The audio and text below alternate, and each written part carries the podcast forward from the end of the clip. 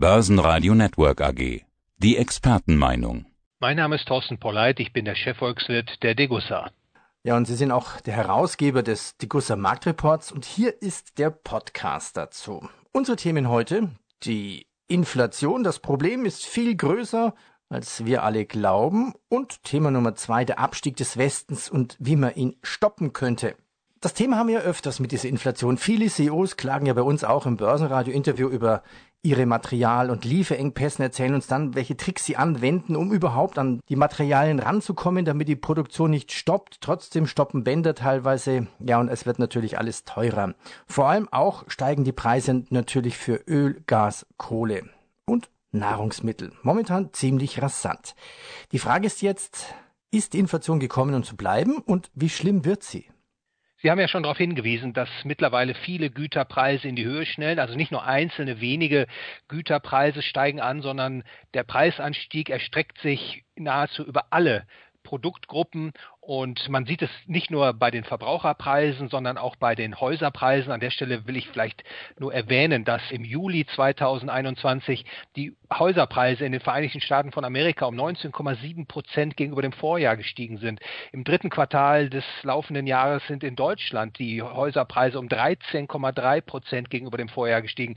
Und das ist natürlich Inflation, die Inflationierung der Endverbraucherpreise, aber auch die Inflation in den Vermögensmärkten, die hat jetzt auch an Dynamik gewonnen und dahinter verbirgt sich natürlich ein Phänomen, was häufig entweder übersehen wird oder verschwiegen wird. Das ist eben die expansive Geldpolitik. Das ist die Ausweitung, die massive Ausweitung der Geldmenge, die dann, und das ist quasi schon lehrbuchhaft, dann die Preise der Güter in die Höhe treibt. Und das ist eine Entwicklung, die besorgt machen muss. Ja, ist es denn wirklich so? Ist die Inflation immer und überall die Folge der übermäßigen Geldmengenausweitung? Ist es aber nicht unangefochtene Idee? Also welche Erklärungen gibt es denn eigentlich noch? Ja, Sie sprechen zu Recht äh, aus, dass es natürlich verschiedene Erklärungsansätze gibt, um Inflation, also einen Anstieg der Güterpreise auf breiter Front und der andauert zu erklären. Da gibt es beispielsweise auch eine nicht monetäre Erklärung, also beispielsweise ein Nachfrageüberhang, der treibt die Preise in die Höhe. Also wenn die Konjunktur besonders stark anspringt und läuft, dann gibt es Preisdruck, also auch Kostenschubinflation genannt. Allerdings muss man äh, mit Blick auf die aktuellen Verhältnisse sagen, dass im Zuge der Lockdown-Bekämpfung die Zentralbanken, die großen Zentralbanken der Welt den Geldmantel massiv ausgeweitet haben. Also in den Vereinigten Staaten von Amerika ist der Geldüberhang schätzungsweise auf 20 Prozent angeschwollen, im Euroraum auf 15 Prozent. Und jetzt trifft dieser massive Geldüberhang auf natürlich Knappheitseffekte. Das sehen wir bei der Energie, das sehen wir aber auch in anderen Gütergruppen. Und jetzt kann sich dieser übermäßige Geldmantel übersetzen in steigende Preise. Und der Prozess ist sicherlich noch nicht abgeschlossen. Vor allem ist äh, besorgniserregend, dass die Zentralbanken festhalten an ihrem bisherigen Kurs, der die Inflation jetzt noch weiter in die Höhe treiben wird. Ja, Sie sagten es ja gerade, 19,7 Prozent Preissteigerungen bei Immobilien in den USA, 13,3 Prozent in Deutschland. Da fällt mir ganz spontan die Pressemeldung von letzter Woche ein. Der EZB-Chefaufseher Andrea Enria mahnt ja zur Vorsicht bei Immobilienkrediten, besonders in Frankfurt, also da ist fast schon eine Immobilienblase da. Warnt dann sozusagen die EZB vor dem Feuer in der eigenen Politik? Ja, so kann man das interpretieren und letztlich ist es auch eine richtige Interpretation. Ich kann an der Stelle eben nur noch einmal betonen, die Geldmengen sind massiv ausgeweitet worden. Ich sagte es bereits, nicht nur im Euroraum, sondern auch in den Vereinigten Staaten von Amerika und diese Geldmengen wachsen auch nach wie vor mit übermäßig hohen Raten. Also in Amerika wächst die Geldmenge M2 etwa mit 12 Prozent gegenüber dem Vorjahr, im Euroraum das Geldmengenaggregat M3 mit knapp 8 Prozent. Das heißt, der Geldmann Mantel schwillt weiter an und der Preisdruck wird zunehmen, insbesondere weil natürlich jetzt auch wachstumshemmende Politiken installiert werden weltweit. Also ich nenne an der Stelle die grüne Geldpolitik, das wird als Wachstumsbremse wirken zunächst einmal. Das wird natürlich letztlich auch den Güterpreisdruck, die Knappheitseffekte erhöhen und insofern steht es nicht gut mit der Kaufkraft des Geldes. Also Anleger sind angehalten, spätestens jetzt umzudenken und sich äh, zu verabschieden von der Idee, dass die offiziellen Währungen, sei es Dollar, Euro, chinesische Renminbi oder japanischer Yen, ein verlässliches Wertaufbewahrungsmittel sind. Ja, und was kann der Anleger dann tun? Da gibt es verschiedene Möglichkeiten. Also zunächst einmal sind natürlich Bankguthaben oder sogenannte festverzinsliche Titel zu meiden, denn das wird mit Sicherheit zu einem Kaufkraftverlust führen in den kommenden Jahren.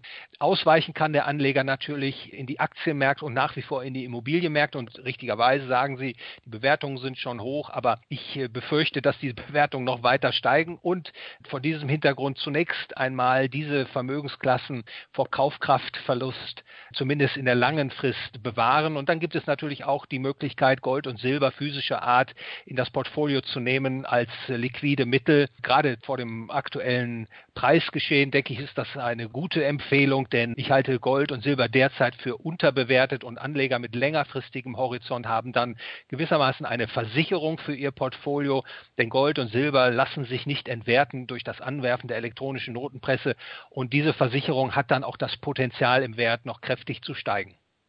Thema Nummer zwei. Der Abstieg des Westens. Und wie man ihn stoppt, bleiben wir bei dem gleichen Thema am Anfang, betrachten wir es nur anders. Also Ursache Lockdown. Die Folge, die Produktions- und die Logistik- und Lieferketten stocken. Die haben erheblichen Schaden genommen. Wir hoffen ja alle, dass sich das wieder normalisiert. Sie sagen aber jetzt, nee, nee, wir haben einen wirtschafts- und gesellschaftspolitischen Paradigmenwechsel. Wie meinen Sie das? Das ist das, was ich äh, meine zu beobachten weltweit. Äh, die Abkehr, die zunehmende Abkehr von dem System der freien Märkte oder von den Überresten, die davon noch geblieben sind. Das meiner Meinung nach vollzieht sich derzeit unter der großen Überschrift großer Neustart, große Transformation und neue Weltordnung.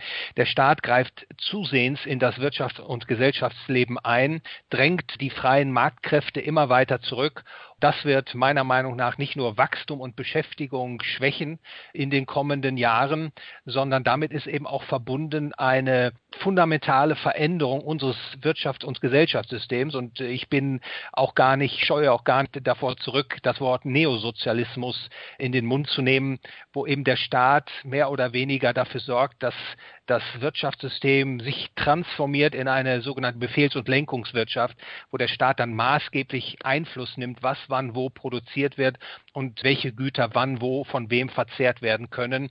Diese Entwicklung beobachte ich schon seit einigen Jahren und deswegen wollte ich insbesondere mit diesem Artikel auf diese gefahrvolle Entwicklung aufmerksam machen, denn sie wird dazu führen, dass das Wirtschaften erschwert wird, dass Knappheit und Mangel zunehmen wird und das ist natürlich auch für die Gesellschaften, für den gesellschaftlichen Frieden gefährlich und damit will ich eben auch einen Finger heben und zeigen, dass es dringend geboten ist, sich von diesem Weg abzukehren. Sie sprechen ja auch von Interventionismus, also so eine Art trojanisches Pferd. Was ist denn das trojanische Pferd? Wer steigt da aus, wenn wir das Pferd reingelassen haben? Hätten Sie ein Beispiel für uns? Der Interventionismus bedeutet, dass der Staat fallweise in das Wirtschafts- und Gesellschaftsleben eingreift, um bestimmte Ziele zu erreichen, die er als politisch wichtig erachtet. Und es gibt eine Theorie über diesen Interventionismus, der führt nämlich dazu, dass entweder die Ziele erreicht werden, die der Interventionismus da äh, erzielen will, aber dann treten ungewollte Nebenwirkungen auf, problematische Nebenwirkungen. Ein gutes Beispiel ist die Mietpreisbremse. Das Ziel ist, Wohnraum günstiger zu machen für die breite Bevölkerung und dazu erlässt man dann einen Höchstpreis für Mietzahlungen. Dieser Höchstpreis für Mietzahlungen liegt dann aber unter dem markträumenden Preis und das führt dann dazu, dass die Nachfrage das Angebot übersteigt, also viele Menschen dann gar keinen Wohnraum mehr bekommen und auch Investoren abgeschreckt werden, Erweiterungs- oder Renovierungsinvestitionen durchzuführen und die Wohnqualität auch noch leidet. Das ist ein Beispiel für den Interventionismus und dann greift der Staat natürlich zu weiteren Maßnahmen, um diesen ersten Schaden, den er angerichtet hat, in den Griff zu bekommen. Und dieser Interventionismus, der hat sich in den letzten Jahren als das dominante Wirtschafts- und Gesellschaftsmodell etabliert in den westlichen Ländern, in den einen Ländern stärker als in den anderen. Und dieser Interventionismus führt eben dazu, dazu, wenn er nicht gestoppt wird, dass immer stärker die freien Marktkräfte zurückgedrängt werden und dass dann am Ende so etwas wie eine Lenkungs- und Befehlswirtschaft entsteht und die in ihrer wirtschaftlichen Leistungsfähigkeit natürlich nicht mithalten kann mit einem freien Marktsystem. Und das, das führt zur Verarmung der Bevölkerung. Ja, statt dass der Staat eigentlich versucht, möglichst viele Wohnungen bauen zu lassen oder selbst zu bauen, da gebe ich Ihnen recht. Aber was ist denn jetzt wirklich der Vorteil des freien Marktes? Man sagt ja auch, ne, der, der, der Starke frisst den Schwachen oder der bestimmt, der dominiert. Und gibt es denn wirklich einen freien Markt? In Reinform gab es sowas ja eh noch nie. In Reinform hat es ein freies Marktsystem, nennen wir es Kapitalismus, in der Wirtschaftsgeschichte so noch nicht gegeben. Immer gab es äh, staatliche Einflussnahme, Privilegien, die der Staat dann an Unternehmen vergeben hat, etc. In Reinform können wir also den freien Markt nicht studieren, aber wir können auf theoretischer Ebene darüber nachdenken, wie ein freier Markt funktioniert. Und da erkennt man eben, der freie Markt ist das System, das die unterschiedlichen Interessen der Menschen friedvoll miteinander verbindet. Er ist auch in der Lage, den Wohlstand zu heben der Menschen, die Arbeitsteilung zu fördern, technologischen Fortschritt zu erzielen. Und man erkennt ja auch, dass die Länder, die sich dem Kapitalismus, äh, dem freien Marktsystem geöffnet haben, tendenziell im Wohlstandsniveau deutlich stärker sich verbessern konnten als Länder, die den sozialistischen Ideen angehangen sind. Der freie Markt ist natürlich heute diskreditiert. Man sieht äh, im freien Marktsystem den Boomern. Alle Übelstände, die man beobachten kann, werden schon reflexartig äh, dem System des freien Marktes angelastet. Und ich will in diesem Aufsatz eben auch zeigen, aufklären, äh, sollte ich besser sagen, dass äh, der freie Marktsystem letztlich die Lösung vieler der Probleme ist, die die Volkswirtschaften heute plagen. Also nicht nur die immer wiederkehrenden Finanz- und Wirtschaftskrisen sind eine Folge des Interventionismus, also einer Versündigung, wenn man so will, gegen das freie Marktsystem. Auch die Umweltschäden beispielsweise können effizient und effektiv über Marktlösungen in den Griff bekommen werden. Aber leider hängt man derzeit dem Interventionismus an. Die meisten Ökonomen befürworten das Eingreifen des Staates. Und ich hoffe, hier kann ich dann eine Gegenposition überzeugend darlegen. Zum Abschluss zum Verständnis. Hm, Sie nannten es ja der Aufstieg des Neosozialismus. Was ist denn der Unterschied zwischen Altsozialismus und dann Neosozialismus? Ja, im Altsozialismus, wie ich es nenne, da hatte man zumindest formal noch äh, das Ziel, den Lebensstandard der arbeitenden Bevölkerung zu heben die Mittel, die man einsetzte, waren natürlich die falschen. Und im Neosozialismus, da geht es letztlich um etwas anderes. Da geht es nicht um die Erhöhung des Lebensstandards der Menschen, sondern eher das Zurückdrängen des Ressourcenverbrauchs, äh, die Reduktion des Güterangebots, das Wohlstandsniveau abzusenken um das Weltklima zu retten, um bestimmte umweltpolitische Ziele zu erreichen. Und ich nenne das Neosozialismus in der Abgrenzung zu diesem Altsozialismus. Und die große Gefahr liegt natürlich darin, dass der Neosozialismus den materiellen Wohlstand der Menschen verschlechtert. Knappheit und Mangel werden die Folge sein. Und das ist natürlich problematisch, denn Knappheiten, das bringt die Menschen gegeneinander auf. Und ich bin auch durchaus bereit, daraus zu schließen, dass so das Vordringen des Neosozialismus unsere Welt anfälliger macht für Konflikte, auch für kriegerische Auseinandersetzungen. Und äh, deswegen warne ich auch in meinem Aufsatz, diesen Ideen weiter Vorschub zu gewähren. Mehr dazu finden Sie natürlich auch bei dem Link, den wir unten eingefügt haben. Herr Dr. Pollert, ich danke Ihnen. Ich danke Ihnen für das Gespräch, Herr Heinrich. Börsenradio Network AG. Die Expertenmeinung.